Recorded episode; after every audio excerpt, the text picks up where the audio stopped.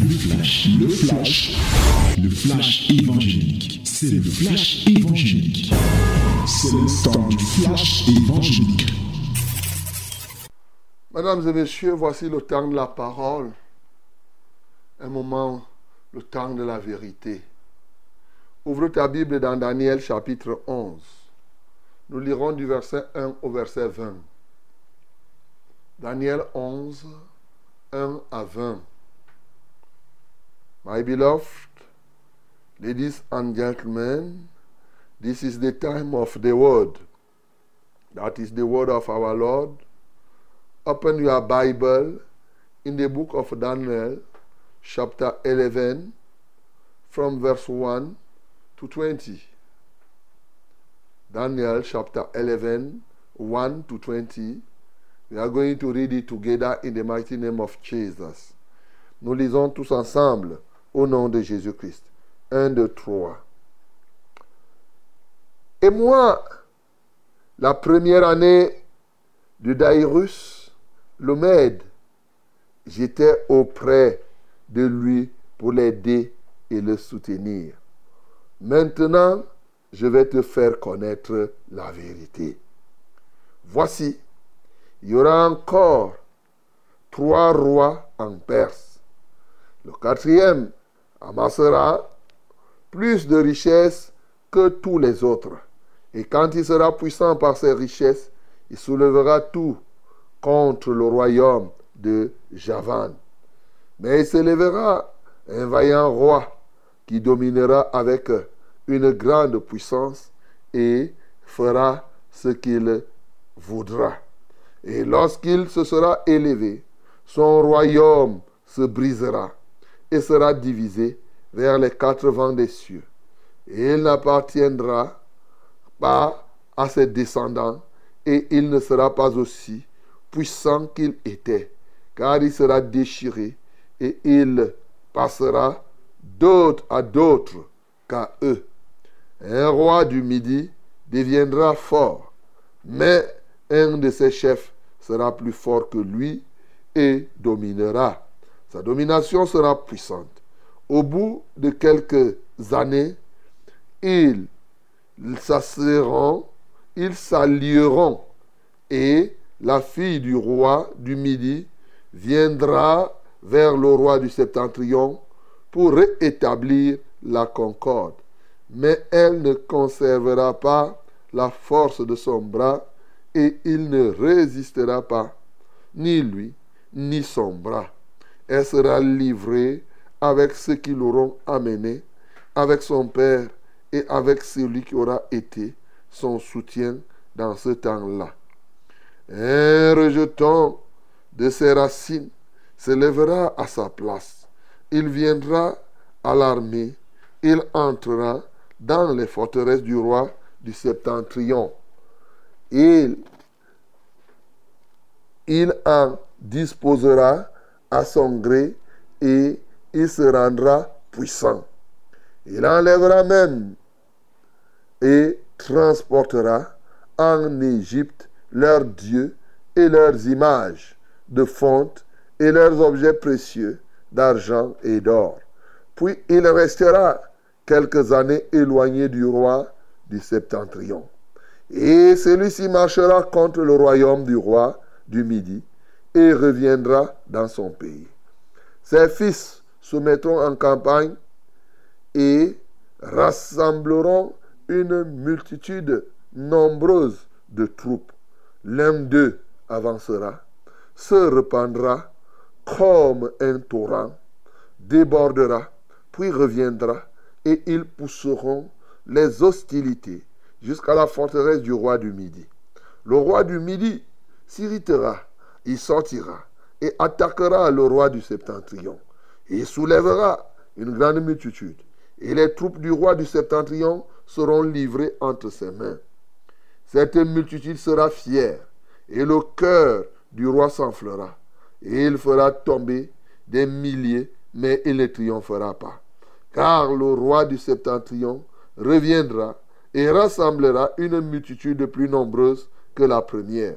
Au bout de quelque temps, de quelques années, il se mettra en marche avec une grande armée et de grandes richesses. En ce temps-là, plusieurs se lèveront contre le roi du Midi et des hommes violents parmi un peuple se révolteront pour accomplir la vision et ils succomberont. Le roi du septentrion s'avancera. Il élèvera des terrasses et s'emparera des villes fortes. Les troupes du Midi et l'élite du roi ne résisteront pas. Elles manqueront de force pour résister. Celui qui marchera contre lui fera ce que voudra et personne ne lui résistera. Il s'arrêtera dans le plus beau des pays, exterminant ce qui tombera sous sa main. Il se proposera d'arriver avec toutes les forces de son royaume et de conclure la paix avec le roi du Midi. Il lui donnera sa fille pour femme dans l'intention d'amener sa ruine. Mais cela n'aura pas lieu et ne lui réussira pas. Il tournera ses vues du côté des îles et il en prendra plusieurs. Mais un chef mettra fin à l'opprobre qu'il voulait lui attirer et le fera retomber sur lui.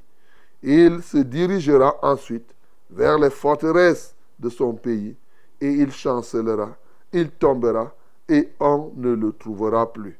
Celui qui le remplacera fera venir un exacteur dans la plus belle partie du royaume, mais en quelques jours il sera brisé et ce ne sera ni par la colère ni par la guerre. Amen. Voilà une parole, mon bien-aimé.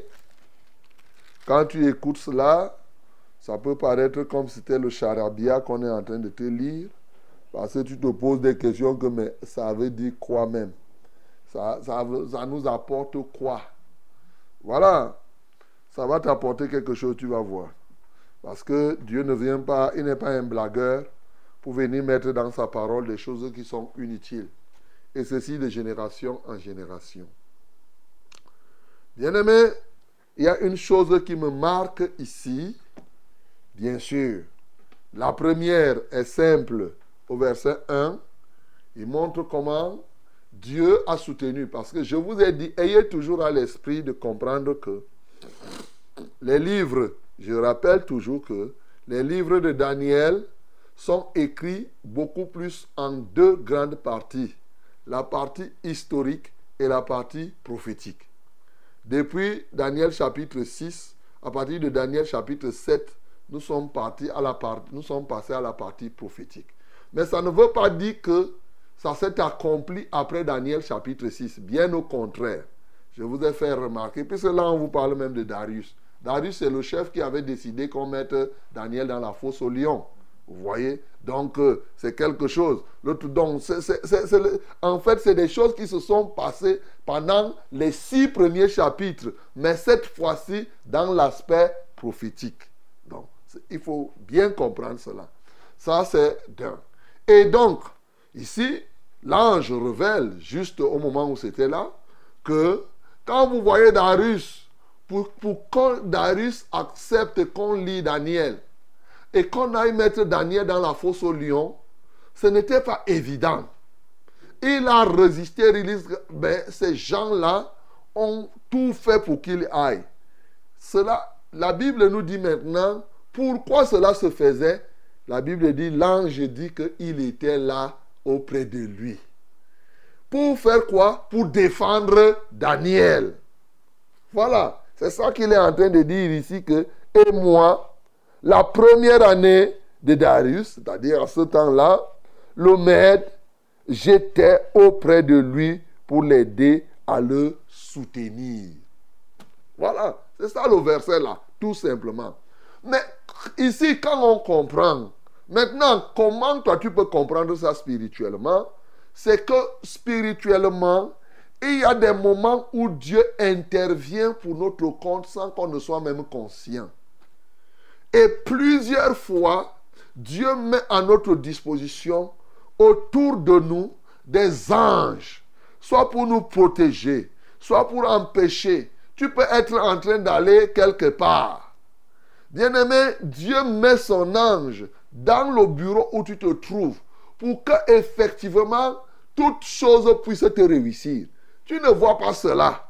Mais alors qu'il est en train d'agir, tu vas te poser des questions que est-ce que Dieu agit même? Mais c'est Dieu qui est en train d'agir, sauf que il a agi comme Dieu est le maître de l'humilité. Il agit souvent tel qu'il ne veut même pas qu'on sache que c'est lui qui a fait. Voilà, tout simplement. Donc mon bien-aimé, ne doute pas de ce que Dieu fait pour toi et de ce que Dieu fait dans ta vie. Ça, c'est la première chose. La deuxième qui va, nous, qui va retenir notre attention, c'est qu'il dit, maintenant, c'est l'ange qui est en train de parler, je vais te faire connaître la vérité. Aïe, depuis là, Daniel, tu faisais quoi? Et ici, hier au verset 21, il dit, mais je veux te faire connaître ce qui est écrit dans le livre de la vérité. Ah, il revient, il dit, je vais te faire connaître la vérité. C'est ça qui retient notre attention. Bien-aimé, tout ce qui a été dit par la suite, et même ce qu'on va lire demain, une bonne partie de ce qu'on va lire, même ce qu'on va lire samedi, seulement samedi, on ne sera pas ici. J'aurais voulu vraiment parler de Daniel chapitre 12. Parce que là, il y a des choses très très intéressantes dans Daniel chapitre 12.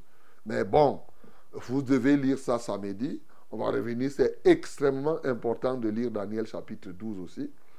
Mais ici, tout ce qui sera dit, tout ce que Dieu a fait connaître à Daniel, c'était que effectivement, je vais te montrer les choses à venir. Je vais te dire la vérité. Bien-aimé, il est quelque chose, il est une chose que Dieu veut connaître. Dans les détails, je veux préciser que les rois du Midi, du Septentrion, c'est exactement la vision que nous avons lue dans Daniel chapitre 8. C'est-à-dire que c'est comment le monde va évoluer dans l'avenir? C'est ça qu'on est en train de décrire ici. C'est-à-dire que les différentes dominations, voyez-vous, les différentes civilisations, les impérialismes, c'est ça qu'on est en train de parler ici. Donc, après le règne, on vous avait déjà décrit, déjà depuis Daniel chapitre 7, on vous a décrit. Dans Daniel chapitre 8, n'oubliez pas ce bélier qui avait les cornes, deux cornes, avec une corne plus grande, et le bouc qui a une seule corne qui a renversé le bélier, et le bouc lui-même, après quelque temps, a régné. On est venu le renverser. Lui, il n'avait pas, lui-même, il, a été tué. Et quatre autres rois, comme on dit là, les quatre vents, a dit que dans les quatre coins sont nés. Ce n'est que euh, l'évolution des choses telles que ça doit se faire. Ça rejoint l'autre vision de Daniel, Daniel chapitre 7 Bien entendu, on te parle de l'ours, on te parle du léopard, on te parle ainsi de suite et du dernier royaume dont on n'a pas cité, qui n'était pas comparable effectivement à un animal. C'est la même chose. Mais ici, il t'apporte plutôt des précisions, des détails de ce qui va se passer. C'est-à-dire le royaume des Perses qui va passer avec les Médès, les les Perses, Ensuite, on va voir effectivement comment les Grecs vont venir, et ainsi de suite. Tu vas passer et jusqu'à arriver à ce que nous vivons aujourd'hui. Alors, je veux te faire comprendre que tout ce qui a été dit ici dans le détail, au temps de Daniel, était la prophétie. Mais en notre temps aujourd'hui, ce n'est plus la prophétie. Pour nous, c'est l'histoire. Voilà. Il faut comprendre cela. Au temps de Daniel, c'était une prophétie qui devrait s'accomplir. Cette prophétie s'est déjà réalisée. Parce que ici, Daniel prophétise pratiquement dans les 300, 3 siècles, 3 à 4 siècles, oui, à partir de ce moment, 3e, 4e siècle avant Jésus-Christ. Et donc, ces choses se sont accomplies au fil des temps. Pour nous, c'est de l'histoire.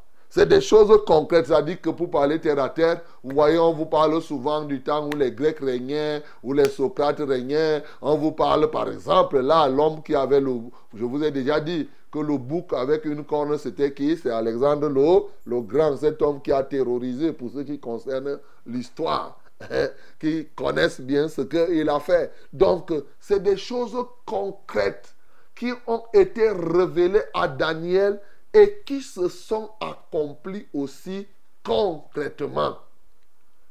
Tu comprends que là maintenant tu vois l'intérêt. Pourquoi Dieu peut nous mettre cela? Et qu'au fil des générations, ces choses soient encore là et très nécessaires. Bien sûr, le but de notre Dieu n'est pas tant de nous faire connaître l'histoire. Mais le but, c'est de démontrer ce qu'il est effectivement.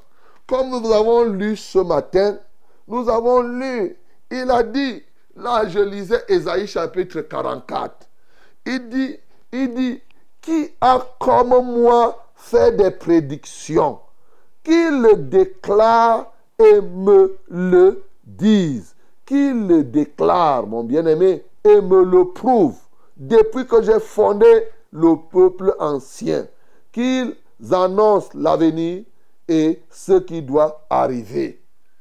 Voilà, bien-aimé, quand Dieu vient donner ces choses dans le détail, number one, c'est que Dieu veut démontrer, c'est ça qui est en rapport, je vais te faire connaître la vérité. Dieu démontre ici qu'il est le Dieu de vérité et que la vérité n'est pas seulement le passé, la vérité n'est pas seulement le présent, la vraie vérité, c'est la connaissance de l'avenir. Ah! Et c'est un défi que Dieu lance aux d'autres dieux. Quel est le Dieu qui peut maîtriser l'avenir? Qui peut nous dire avec exactitude que dans 100 millions d'années, telle chose va se passer? Il n'y a que le seul vrai Dieu. C'est pourquoi il vient dire ici, et pendant des siècles, des siècles, des millénaires après, on voit que ce qu'il a dit se réalise. Dieu veut que les peuples le connaissent comme étant le Dieu qui est différent des autres par le fait qu'il a en lui la plénitude de la vérité. Ce que aucun autre Dieu ne peut avoir. C'est ça le Dieu de vérité. Écoutez, l'adversaire ceux qui se prévalent là, ils peuvent connaître certains aspects des histoires. Ils vont vous raconter effectivement qu'il y avait la mythologie, les Grecs, les Égyptiens, il y a 5 millions d'années, Confucius faisait comme cela, nos ancêtres faisaient, faisaient, faisaient. Bien aimé, c'est des choses qui se sont passées, vrai ou faux, on ne peut même pas savoir. Mais pourquoi ces gens-là ne peuvent pas dire exactement ce qui se passera dans 150, 100 millions d'années. C'est là où Dieu les défie, avec exactitude. Vous-même, vous savez que vous partez chez les charlatans souvent, ces serviteurs du diable, ils vous disent une chose. Il y a des moments où la chose qu'ils vous disent là, ils le disent par intuition. Hein.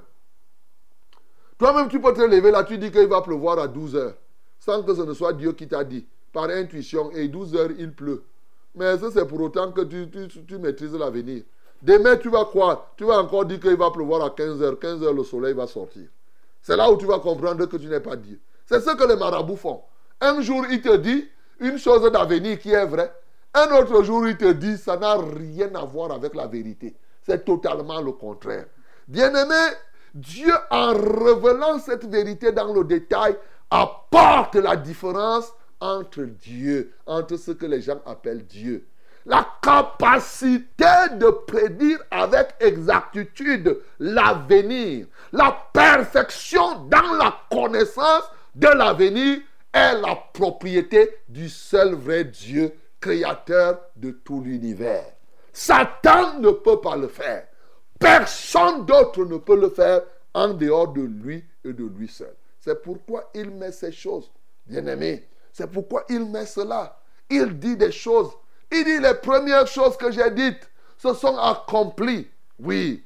Maintenant, j'annonce encore de nouvelles choses. C'est ça qu'il veut te faire comprendre.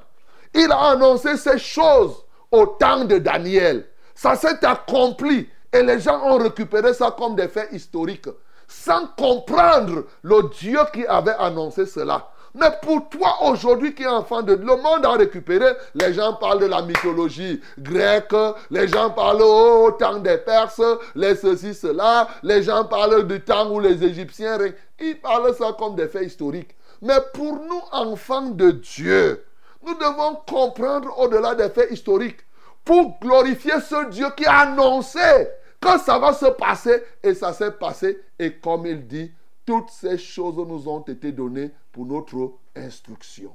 Quelle est donc l'instruction que Dieu veut te donner? Un, il te fait connaître qu'il est le Dieu de vérité. Pourquoi? Pour fortifier ta foi, pour que tu ne chancelles pas. Jésus a repris cela. Jésus a repris cela dans Jean 14 au verset 29. Il dit, je vous ai dit ces choses avant qu'elles n'arrivent, pour que lorsqu'elles arriveront, vous croyez. Alléluia. Il dit cela avant. Et lorsque cela se réalise, pour bâtir ta foi, il annonce des choses et tu vois qu'elles se sont accomplies et ta foi est donc bâtie sur quelque chose de substantiel, sur quelque chose, une chose concrète. Il ne vient pas nous mettre ici pour faire de nous des historiens. C'est pourquoi je n'ai pas voulu commencer à t'expliquer que le midi a fait ça. Ça veut dire que le royaume grec va faire ceci. Tout ceci, ça se résume dans ce que je suis en train de dire. Mais il est évident que je peux te donner dans la mytho, dans chacun des éléments. Si on était ici dans une école où on doit te former, on va te dire que ici, bon, on parle, quand on dit même dans Esaïe, tu diras au septentrion de nos midi ne retient pas. On parle des royaumes, on parle des différents rois. Mais ici, il faut que tu comprennes exactement. Dieu nous dit ces choses. Ces choses se sont accomplies afin de bâtir notre foi et qu'on lui fasse confiance sur les choses qu'il annonce encore et que seul lui est capable d'annoncer. Demandez au diable quel est le jour où Jésus-Christ reviendra chercher? Demandez au diable le jour où il sera jeté dans les temps ardents de feu, s'il connaît. Il ne connaît pas. Il ne peut pas. Il ne peut pas. Donc, on nous a dit ces choses pour que lorsqu'elles s'accomplissent, comme nous voyons que toutes ces choses qui ont été dites autant de Nénéel se sont accomplis, que notre foi soit encore plus fortifiée. Bien-aimé dans le Seigneur, toi qui as une foi chancelante aujourd'hui, tu n'as pas raison d'avoir une foi chancelante. Toi qui vas à gauche, tu vas à droite. À un moment, tu veux reculer. À un moment, tu veux avancer. Non. Le Dieu que tu sais est vraiment le Père de lumière. Il est le seul dont la lumière éclaire en un instant les cieux des cieux. Au ciel, on n'a pas d'électricité, c'est sa lumière. Il est le seul qui éclaire des millions d'années à l'avance. Il connaît par sa lumière. Et dans la lumière, il voit tout avant. C'est lui qui détermine toutes ces choses. Bien-aimé, nous devons lui faire entièrement confiance. L'autre chose, en nous disant cela, c'est pour nous amener à servir le Dieu de vérité. Et le Dieu de vérité, accouche des enfants de vérité. Et lorsque nous sommes des enfants de vérité, Dieu veut nous préparer pour que nous aussi, nous soyons comme des Daniel. Nous soyons des gens par qui il passe pour annoncer les choses à venir. Par à qui il vient faire connaître des choses à venir. Écoutez très bien. Ici, Dieu ne parle pas simplement des affaires des individus, mais il parle des peuples et des nations. Bien-aimé, Dieu est capable de nous dire exactement ce qui va se passer dans ce pays dans tant nombre de jours. Oui, il le dit, il le connaît. Moi, je peux vous dire, avant que tout ce que nous voyons dans ce pays, nous, on a reçu dans l'intercession, on a vu un jour comment, pendant qu'on était en train de prier, comment le drapeau de ce pays était en train de se déchiqueter au niveau où il y avait l'étoile. C'était en train de se détruire. De se... On a compris. Ça, c'était bien avant que, de très loin avant que nous vivions, ce que, quand on parle de tribalisme, la vie, quand on voit que les gens se déchiquettent, ainsi de suite, ainsi de suite. Dieu est capable de dire longtemps à l'avance des choses pour te dire que, écoutez, et quand il vous présente cela, il vous fait prendre. Pendant ce temps, le diable fait quoi? Il apporte la confusion. Il y a des gens qui se lèvent, qui disent que ça, va ça ne se passe pas. Et comme ça, ils, ils sèment le trouble, de sorte que tu ne puisses plus savoir où est-ce que c'est Dieu qui parle, où est-ce que c'est Dieu qui ne parle pas. Les gens se lèvent. Oh, oh, oh. Et vous annonce que, comme un jour, quelqu'un s'est levé et dit que j'annonce que dans trois ans, il y aura la guerre. Les trois ans sont passés, j'ai ouvert les yeux. Je n'ai pas vu. Un jour, oui, j'étais à Marois. Quelqu'un est venu dire, il est venu du Niger. Il dit qu'il est prophète depuis l'enfance. Dans trois ans, il y aura la guerre. J'ai dit que si tu dis ce que... Allons voir le gouverneur, tu dis ça devant le gouverneur. il a dit non, ne venez pas nous raconter les choses ici comme ça là au quartier. Il n'y a rien. Hey, ce n'est pas Dieu qui t'a parlé. Mais j'ai eu raison. Ce n'était pas Dieu puisqu'il n'y avait pas la guerre. Voilà. Il n'y avait pas la guerre. En 2007 ici, il n'y avait pas la guerre. Il n'y avait rien. Donc, vous allez voir quand les élections s'approchent là, les gens commencent à faire des soubresauts. Je vois le sang, je vois ceci, ceci. Ce n'est pas Dieu qui leur parle. C'est leurs imaginations. Et c'est l'œuvre de Satan pour apporter la confusion sur les vraies réalités. Il n'en demeure pas moins que le Dieu de vérité est celui qui est capable de faire connaître ce qui arrivera dans ce pays dans 50 ans, dans 30, dans tant nombre de temps. Bien-aimé, il suffit. D'ailleurs, c'est écrit comme cela dans Jean chapitre 16. Nous savons Jean chapitre 16, au verset 13, il dit que lorsque le consolateur sera venu, qu'est-ce qu'il va faire? Il nous annoncera les choses à venir. Tu as compris ça? Dieu que nous servons là, par le Saint-Esprit, il est capable de nous dire qu'est-ce qui va se passer cette fois-ci pour les peuples et non simplement pour quelques individus. Bien-aimés dans le Seigneur. Ainsi, puisque ce Dieu nous dit des choses et qu'il s'accomplisse, quand il dit une chose, cette chose se réalise. Nous devons lui faire confiance. Comme nous le verrons certainement demain et aussi dans, dans Daniel chapitre 12, il nous annonce le retour du Seigneur Jésus. Jésus-Christ reviendra effectivement. Voilà ce qu'il veut te dire. Il t'annonce des choses. Tu vois comment ça va s'accomplir. Tu vois comment ça s'est accompli. Bien-aimé, ce qu'il t'annonce sur la fin des temps, ces choses s'accompliront. D'où la nécessité d'être sage dès maintenant. Il dit la fin de toutes choses approche. Soyons sages. Sois sage pour te détourner du péché, mon bien-aimé. Sois sage pour recevoir la crainte de l'éternel. Sois sage pour t'affermir dans la foi pour donner totalement ta vie à Jésus, renoncer à ces faux dieux que tu as servis jusqu'à ce moment et te donner au seul vrai, celui qui s'appelle lui-même la vérité. Il est venu, il est mort, il est ressuscité afin que tu crois en lui et que lorsqu'il reviendra pour chercher son église, que tu sois compté parmi ceux qu'il va enlever. Bien-aimé dans le Seigneur, tu peux donner ton cœur tout entier à Jésus sans hésiter. Et toi qui as déjà donné, tu dois encore t'affermir, davantage te consacrer pour que tu sois comme Daniel par qui Dieu peut passer pour annoncer au peuple, aux nations, aux États les choses à venir. Que le nom du Seigneur Jésus-Christ soit glorifié. C'était le flash, le flash évangélique. C'était le flash évangélique.